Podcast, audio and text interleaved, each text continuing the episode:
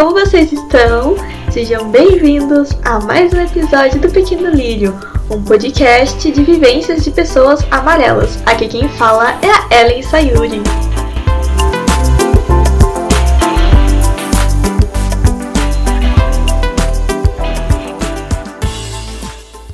No episódio de hoje teremos a participação da Juliana Murakami. Olá! Oi! Oi, gente, meu nome é Juliana Murakami, eu sou é, Nikkei, eu sou birracial, sou de Belém do Pará, norte do país, e sou escritora, é, predominantemente de fantasia, é, a maioria dos meus textos com representatividade é, é amarela, e sou advogada, atuo no direito tributário. Ah, que bacana você colocar representatividade nos seus livros. E você sempre coloca? Procuro, procuro sim. Tanto da parte amarela mesmo, de, enfim, da minha ascendência nipônica, quanto também da, da minha região amazônica, do norte do país. Eu tento trazer essas, essas vivências para que possa dar oportunidade das pessoas lerem um pouco sobre as nossas vidas, né? É, nos conhecerem, saber como nós somos, e ao mesmo tempo pessoas que têm vidas parecidas com as minhas possam se enxergar dentro de, de uma história assim de fantasia, é, ficção científica, enfim. Comecei a escrever com nove anos. E eu comecei a escrever com base na literatura que eu lia na época. E assim, o mercado sempre foi muito difícil. Dar oportunidade para obras que não sejam minoritárias, né? Então, assim, o que a gente mais via era fantasia de escritores ingleses, norte-americanos, estadunidenses. Então, assim, eu cresci lendo Harry Potter, Philip Pullman, né, com a Fronteiras do Universo. Então, a maioria das minhas influências eram essas. Tanto que as primeiras histórias que escrevi foram fanfics, histórias escritas por fãs de universos criados, né? E aí eu realmente não tinha tanta representatividade da minha vivência, tanto quanto amazônica, quanto Nikkei, mas eu comecei a explorar um pouquinho mais do protagonismo amarelo e também amazônico a partir mais ou menos de 2014, 2015, quando eu escrevi o Guardiões do Império. A personagem principal era é uma, uma japonesa. E aí, a partir disso, eu comecei a ficar encantada, junto com os estudos né, propedêuticos da faculdade, antropologia. Eu me encantei muito por culturas. E aí, eu comecei a resgatar ainda mais a minha. E eu fiquei, bom, eu acho que aqui eu me encontrei, a minha voz de escritora.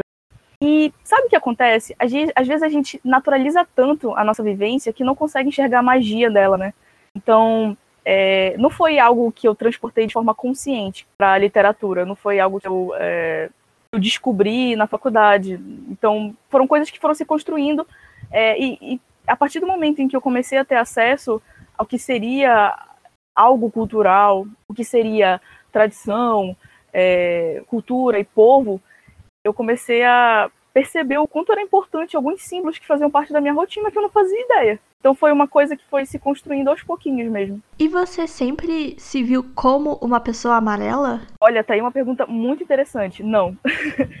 eu, inclusive, ficava um pouco confusa na hora de marcar, né, nos processos seletivos da vida. Dois momentos de formulário preenchendo que eu não vi a opção de amarelo. E quando eu fui preencher o do Enem, apareceu amarelo, só que eu não marquei, porque para mim era um pouco confuso para mim, né? Meu pai, enfim, era português, e aí as pessoas elas atribuem determinadas características a mim como uma, uma mulher amarela, mas ao mesmo tempo parece que me trato como se fosse branca, enfim. E aí eu acabei não marcando, realmente eu não, não consegui ver essa diferença em mim, sabe? No princípio, isso foi se construindo, como eu te falei, já na faculdade. Eu fui percebendo que a minha ancestralidade é, amarela fazia parte de mim, é, até mesmo muito mais do que a portuguesa, porque assim, meu, meu pai faleceu quando eu tinha 14 anos, e existem questões culturais é, de Portugal que não faziam parte da nossa rotina. Meu pai era muito carioca até, ele veio de Portugal e, e foi pro, pro Rio de Janeiro. Ele tinha mais aspectos cariocas do que portugueses. Então, a minha relação mesmo, a minha construção de, de vida, meu desenvolvimento foi muito nipônico. E aí eu pensei, não, é realmente, eu sou uma pessoa amarela, né? Ah, entendi. E você teve contato com outras pessoas amarelas ao longo da sua vida sem ser a sua família? Tive, mas a maioria eram colegas de escola. Era engraçado que todos, todos, assim, eu, eu percebia que essa cobrança não era só em mim, né? Eram colegas de, de escola que sofriam um, um pouquinho de pressão, no sentido de que todo mundo achava que iam ser os mais inteligentes. É o fantasminha que nós carregamos desde cedo. E, mas assim, nunca tive contato a ponto de conversar a respeito das vivências e das problemáticas que giram em torno disso. Então, É, até na minha família, é, também a gente nunca teve conscientemente esse tipo de, de questão em debate, né? Então eu posso até dizer que é, a minha convivência foi mais com a minha família mesmo, assim, de, de amizade, acredito que eu tenha só um amigo da ensino médio, amarelo. E você já conversou com esse seu amigo, ou até mesmo com a sua família, sobre essa questão da vivência de ser uma pessoa amarela? com, com, esse meu amigo, eu não tive muito, muita abertura para conversar. É, acredito que porque ele realmente não se interessa muito por N motivos, é, acredito que questões é, é, pessoais mesmo dele. Mas com a minha família, eu já estou tentando meio que abrir para esses debates, sabe? Seja em grupo de WhatsApp, seja quando a gente se reúne, porque é, infelizmente a gente também carrega, né? Eu estou falando aqui principalmente de, de Nikkei, a gente carrega uma, uma obrigação social de obrigação social imposta, obviamente, por um grupo hegemônico, né, é, colonizador historicamente, que é a de minoria modelo. Então, minha família, parte dela reproduz, né, o que eventualmente pessoas é, brancas esperam de pessoas amarelas, mas hoje em dia eu percebo que eles têm muito mais abertura para questionar isso, questionar a posição deles, né, questionar esses, essas atitudes conservadoras que eles carregam ao longo dos anos. Eu tenho principalmente abertura com as mulheres da minha família, mulheres é, é, amarelas que também se identificam como tais, primas da minha geração também. Então a gente está tá num momento ótimo para esse tipo de diálogo. É, voltando um pouquinho para as suas obras, quais livros que estão disponíveis para o público? Ah, que está disponível para o público e que tem alguma referência à, à Amarela é o Guardiões do Império. Ele não traz somente o protagonismo é, é amarelo, é, nipônico. Ele também aborda outras culturas, é de fantasia. Ele está disponível em uma livraria aqui de Belém, a Fox, mas também está disponível comigo. É, qualquer pessoa pode entrar em contato comigo nas redes sociais que a gente negocia frete, valor. Tem, tem outros de fantasia, mas que eu não trago necessariamente uma representatividade é, amarela, que é o Pedras Lascadas, uma fantasia urbana que se passa aqui em Belém. E tem um conto meu na Amazon de publicação independente, especificamente sobre a trajetória de uma personagem antiga das lendas nipônicas, a Kyohime. Não sei se você já tivesse a oportunidade de ouvir essa lenda, Sayuri. Não, eu nunca ouvi essa lenda. Será que você poderia contar, por favor? A Kyohime é da lenda Kyohime Yantin. Nas lendas, de uma maneira geral, assim, e eu pego aqui talvez o mundo todo, né, do, do que a gente conhece um pouquinho, a maioria delas são reflexos de como as sociedades funcionavam naquela época e como elas deveriam funcionar.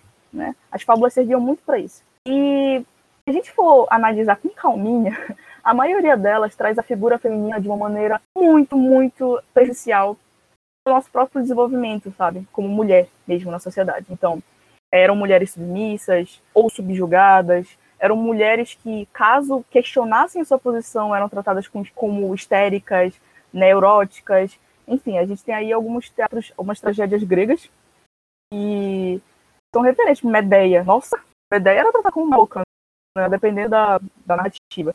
E a Torrimei Yantin é uma lenda em que uma mulher enganada pelo suposto amor de um homem e ela, em sua raiva, né, em sua contenção de, de, de sentimentos, explode. Explode se transformando num dragão, uma serpente marinha, uma serpente dragão, perdão. Agora que eu cheguei a, a escutar um pouquinho dela, Eita! Nossa, eu nunca tinha ouvido sobre essa lenda, meu Deus. Eu não lembro especificamente quem me contou, eu lembro que a história me marcou. E isso me fez questionar o papel da mulher, puxando o gancho para cá, é, principalmente mulheres amarelas sejam. Né? São essas mulheres submissas, resignadas, que não soltam os seus dragões interiores. E, poxa, todas, todas nós sabemos que nós somos raiva, a gente construção mesmo da lenda. Então, o que, que eu fiz? Para homenagear o Dia da Imigração Japonesa no Brasil, eu fiz uma releitura do conto e fiz com que a Kyohime tivesse uma complexidade com o personagem, é, que mostrasse o, o que a fez realmente soltar esse dragão, que não foi um mero amor não correspondido, que nós mulheres somos capazes de sermos, somos capazes e somos seres complexos e que precisam de fato de, de respeito e de liberdade para poder expandir os seus dragões. E em relação às suas obras, qual foi o mais difícil de produzir? Tá. Uh, deixa eu ver. Eu acho que o próprio Guardiões do Império foi o que mais demorou em termos de, de estrutura em termos de confecção mesmo. Eu demorei mais ou menos uns seis meses para escrever. Então, deram 247 páginas impressas. Ele demorou muito porque eu acabei tendo que estudar muito, porque é, é um universo onde existe um país que é baseado na ilha de Miyake, a estrutura, a, a desculpa, a, o território mesmo, o formato, e ele é dividido em secções, cada qual com um chefe de clã, e todos eles descendem de uma cultura específica, né, que é japonesa, chinesa, é, russa, alemã, italiana, portuguesa e francesa. É, tem uma motivação para eu ter escolhido especificamente esses países.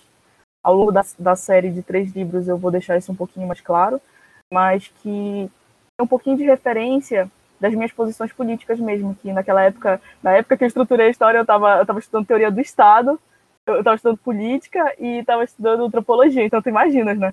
As influências que eu tive. É, então, é, eu tive que estudar bastante, né? E mesmo assim eu sei que eu posso ter, eu posso ter errado algumas coisinhas, por exemplo, uma personagem russa minha que se chama Anastácia. Anastácia é, é, que eu, eu, tinha escrito Volkov, mas conversando com uma moça russa, ela me explicou que é, os sobrenomes russos eles mudam conforme o gênero, então é, seria Anastácia Volkova. Então já na, na edição posterior eu, eu coloquei Volkova. Eu sei que a gente comete muitos erros, né? Mas realmente ele demorou mais por conta disso, sabe? eu tive que pesquisar referências das criaturas para cada um deles, porque todos eles invocam uma criatura sagrada, né? Então foi realmente demorado. E você acha que a partir do momento que você se identificou como uma pessoa amarela, isso influenciou nas suas obras? Com certeza. Influenciou sim. E ao mesmo tempo que eu estava me identificando com uma pessoa amarela, eu também estava começando a resgatar as minhas é, raízes daqui da Amazônia. Então foi algo que assim acabou se casando, né? Porque eu acredito que haja uma diferença de vivência entre os, os de várias regiões né, do, do país, apesar de nós termos muitas semelhanças também.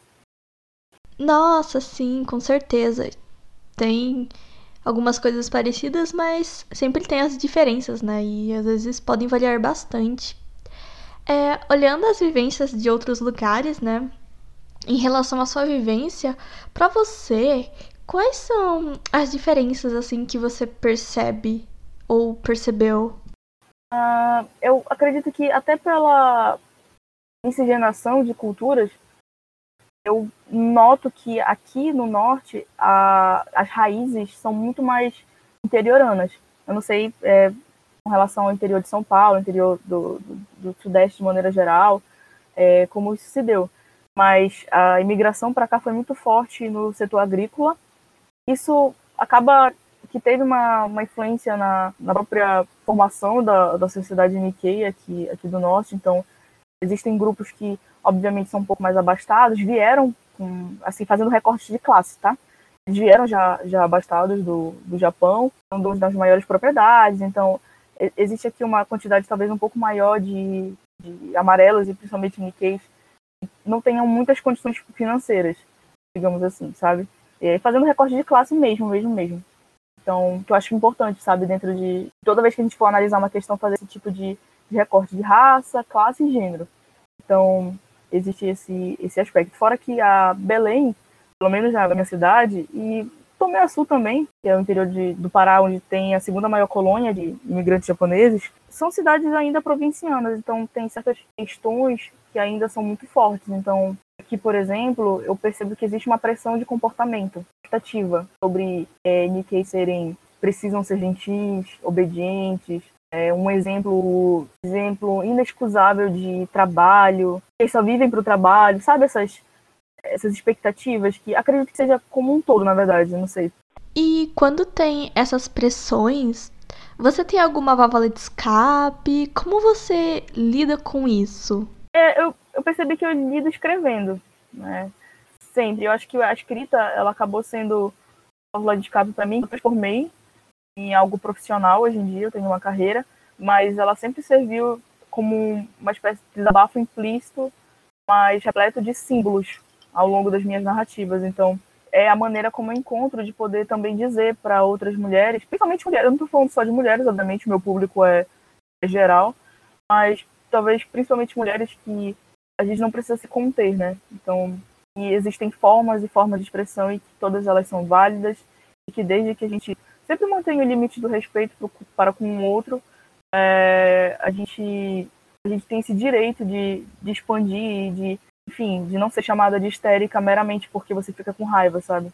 Isso me, a tua pergunta me remeteu a, inclusive, uma época em que minha mãe foi trabalhar no Japão. Ela ficou sete anos trabalhando lá numa fábrica. Acredito que essa seja a realidade de muitos decassegues. E a solidão ela acabou sendo produtiva para mim, sabe? Então, eu recordo que a literatura sempre foi essa essa, essa melhor forma de expressão que eu tinha para aquilo que eu estava sentindo. Quando eu escrevesse algo que não tinha nada a ver, sabe? Mas estava é, lá preenchendo uma lacuna na minha vida. Então foi assim que eu consegui. Bom, você tinha comentado que usa bastante a sua vivência como uma referência para suas obras. Além disso, tem algum autor, autora, alguma história que sirva como referência também ou que te inspire de alguma maneira para você fazer as suas obras? Sim, é...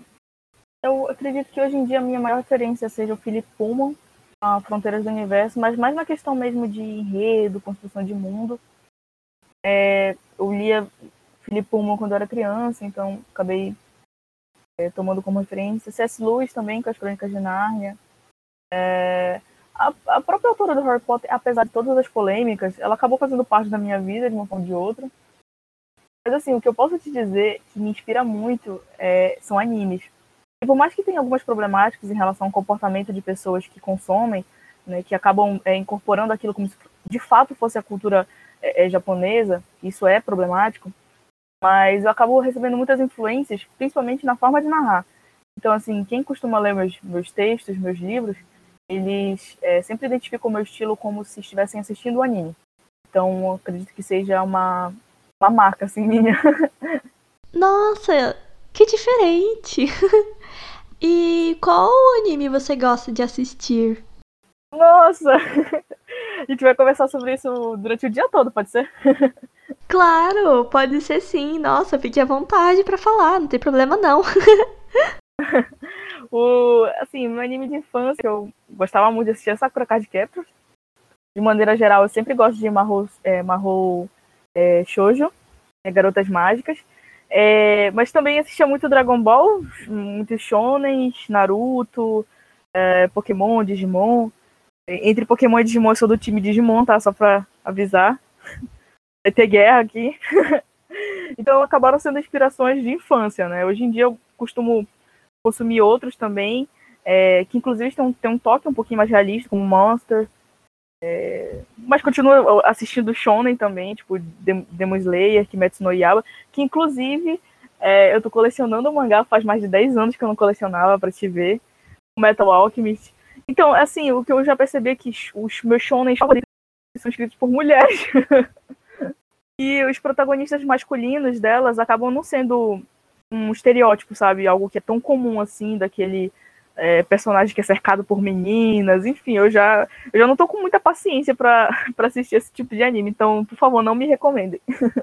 E qual é o seu anime favorito? Aquele que é o anime que, sei lá, tá guardado no seu coração para sempre, assim, sabe? Ai, aí complicou. Isso aí, tu está me colocando numa situação, hein? É, eu posso, eu posso falar do meu top 5. Ai, meu Deus, me desculpa. Mas fique à vontade, pode falar o seu top 5. Na verdade, o quinto ele fica variando muito. Mas é, Full Metal Alchemist está aqui.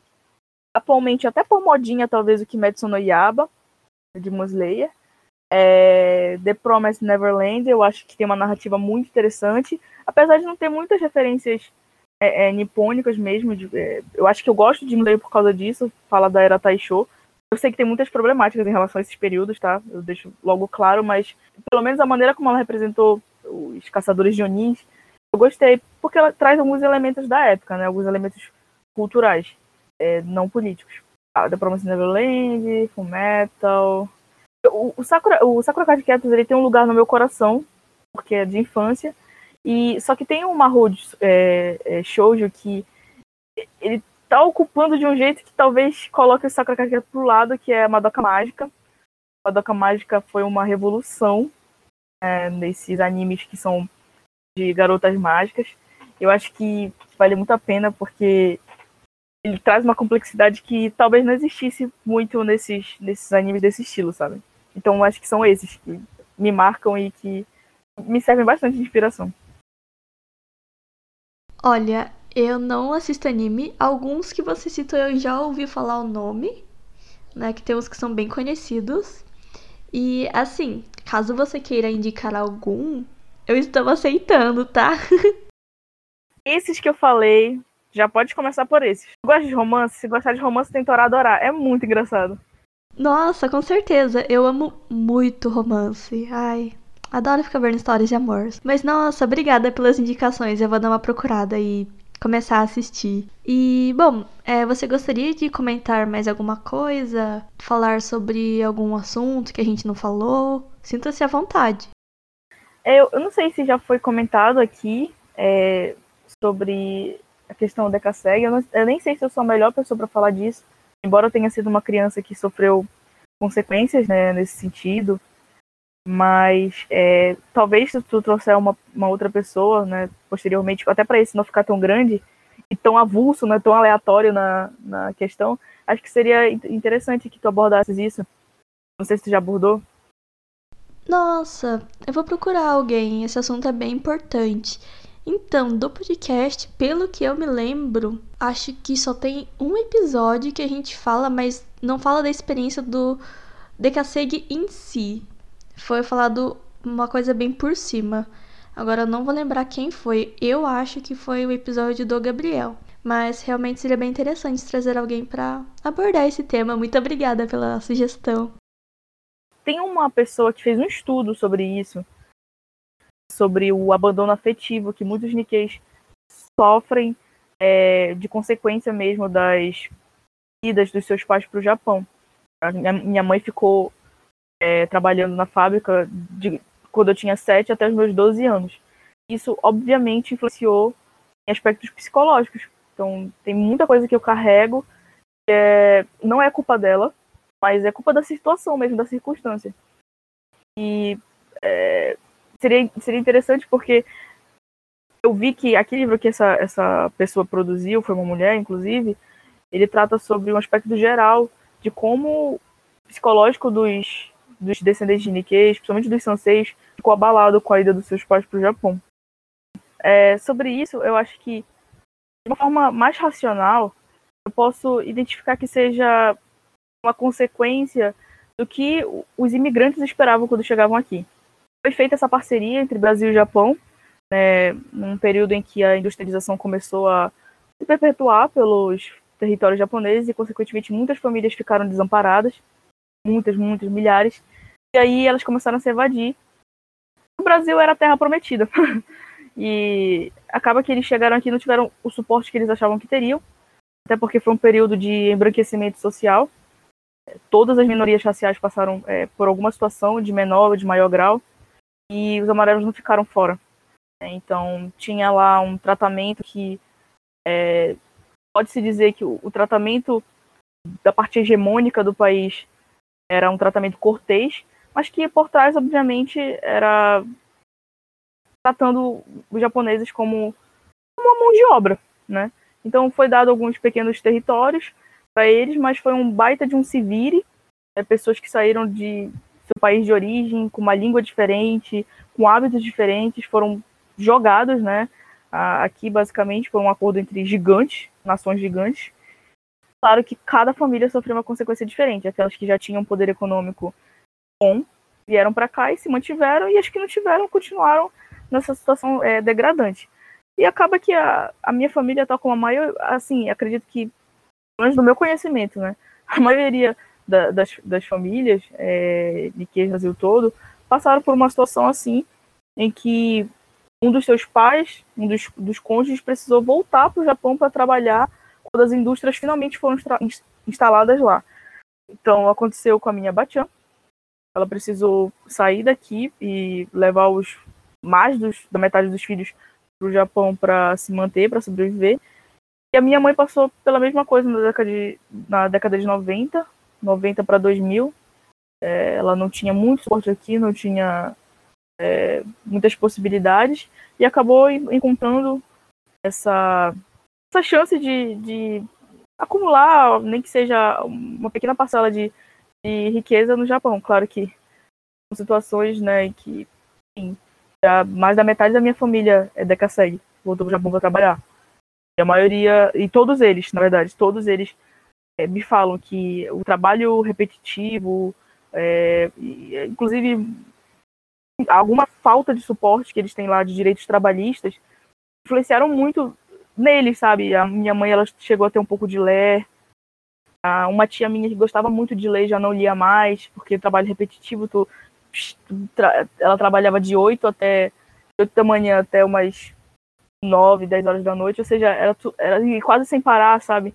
Então, isso influenciou muito na questão da velhice delas, né? Então, elas se sentem mais cansadas, não é, a, a, parte intelectual foi deixada um pouco de lado e, enfim, a minha tia era uma pessoa que adorava ler. E claro que quem ficou aqui também sentiu. Eu fui uma, uma, uma das crianças que teve a experiência de viver longe da mãe durante boa parte da infância e parte da pré-adolescência. Isso, claro que influencia até hoje né, na maneira como eu encaro minhas relações. É, tem um, um pouquinho de abandono afetivo aí, uma pequena sensação de culpa, porque sabe como uma criança, na nossa cabeça a gente pensa que às vezes as coisas que acontecem com nossos pais são culpas nossas, são nossa culpa, enfim. E aí é uma experiência que marcou muito. E aí quando eu descobri né, esse livro sobre a, o psicológico das, das crianças foram acabaram sendo deixadas aqui para os pais trabalharem no, no Japão. Eu soube desse livro eu achei muito interessante. Aí eu vi que eu não estava sozinha. Nossa, mas que situação tensa. Eu não sei nem o que falar, para falar a verdade. Nossa, tô até sem reação. Depois, quando você puder, me passa esse livro. Eu fiquei curiosa para ler mais a respeito.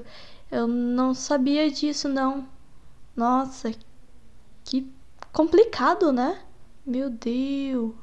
Bom, eu gostaria de te agradecer por ter topado participar do episódio, falar um pouco sobre as suas vivências, compartilhar um pouco sobre elas. Eu que te agradeço pelo convite, é sempre uma honra falar sobre vivência amarela, principalmente uma pessoa como tu, que é extremamente atenciosa, gentil e divertida. A gente falando sobre algumas experiências nossas anteriormente me deixou super à vontade aqui no, no podcast. E parabéns pelo seu trabalho, eu fico muito feliz de poder ver que é, as nossas questões, né, as problemáticas em torno da vivência amarela estão sendo trabalhadas por pessoas que são de altíssima competência como, como você. Obrigada, viu? Ai, meu Deus do céu, agora que eu fico sem graça mesmo. Nossa, eu não sei como reagir a elogios, meu Deus. Mas muito obrigada.